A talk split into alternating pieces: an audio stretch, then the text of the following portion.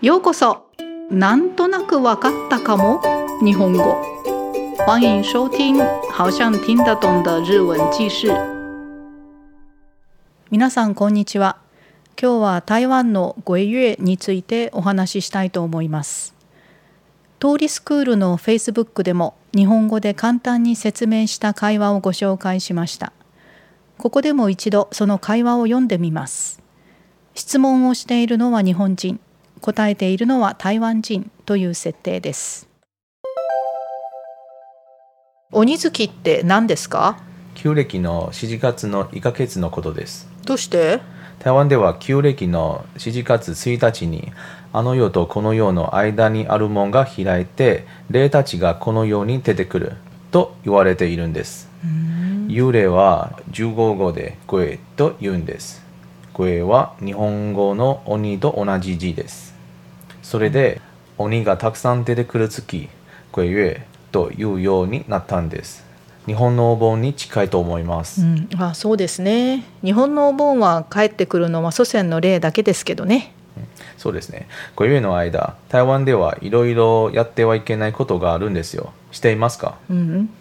今日はごゆえにやってはいけない10のことを紹介しますね。はいということでこちらでそのごゆえにやってはいけない10のことを日本語でお話ししてみたいと思います。ただいろいろな説があるそうですからこれが正しいというわけではありません。私が聞いたことがあるものネットで調べたものをまとめてみました。聞いてください。鬼月にやってはいけない10のこと。1水遊び理由は引っ張られるから。2夜出かける。霊に会うかもしれないから。3夜口笛を吹く。霊が来てしまうかもしれないから。4夜洗濯物を干す。霊が服を人だと思って来るかもしれないから。5後ろからフルネームを呼ばれてすぐ振り返る。肩を叩かれて振り返るのもダメらしい。6家の中で傘を広げない。霊が休みに来るから。7結婚する。家や車を買う。新しい商売を始める。8病院へ行く。9写真を撮る。10壁に寄りかかる。壁側を歩く皆さん全部知っていましたか？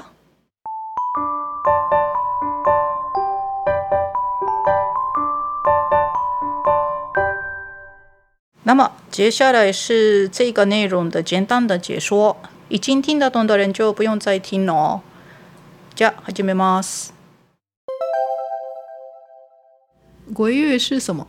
鬼月就是农历的七月一号开始的一个月，就是鬼月。为什么？呃，在台湾的话，鬼月的意思就是呢，呃，农历的七月哈，鬼月就是在这个事件跟那个事件啊，那个事件就是指说那个那个好兄弟住的地方啦。那这两边的门会打开，那这些幽灵啊跟鬼啊就会往人世间移动哦，有这样子的一个说法。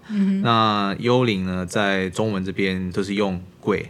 来说，那其实，在中文里面，鬼跟幽灵的意思是差不多的啦。嗯嗯。那在日本的话，那个盛夏老师是说，鬼是有长角的嘛？对对对对，就是跟那个桃太郎太太郎一样的，对，日日本的鬼的形象是那样子。那如果说是没有脚的灵魂，就是属于幽灵。对啊、对，就是幽灵这样。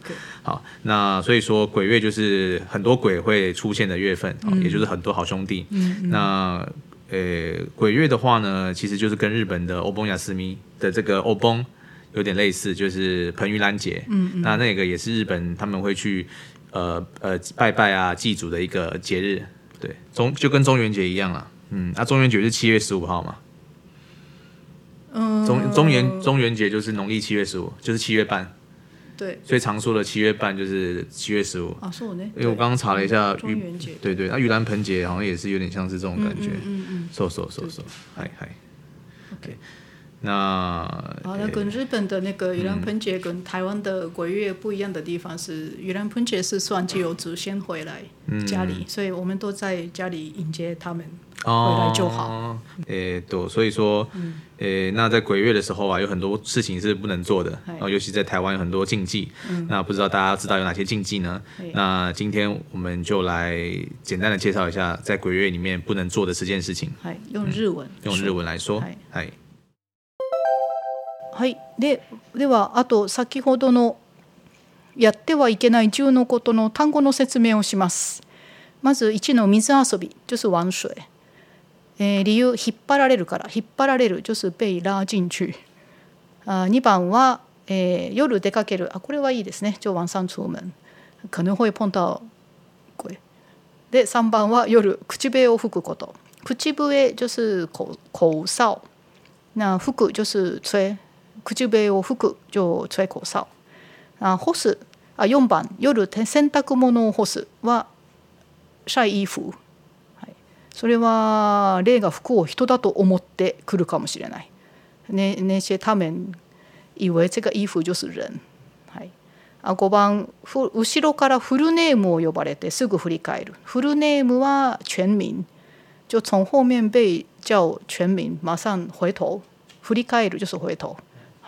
还有肩を叩かれる，就是被拍肩膀，然后回头也好像不行。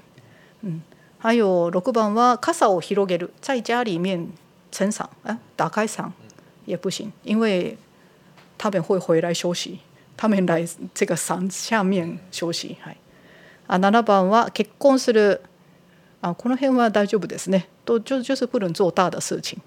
あ八番病院へ行く。うん病院はちょっと危ない。あ9写真を撮る。それから10壁に寄りかかる。壁に寄りかかるは顔ちゃん B。うんこれ知らない人いるかもね。はい。嗯，好兄弟听说他们喜欢墙壁那边。はい。ですから皆さん気をつけてください。意味大体わかりましたか？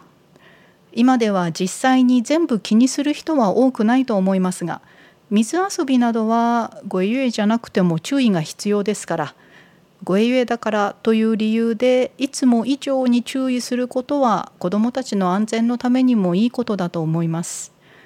あんまり怖がる必要はないのでしょうけど昔の人の考えも尊重して皆さん無事に過ごしてくださいね。それではまた次回お時間あったら聞いてください。ご清聴ありがとうございました。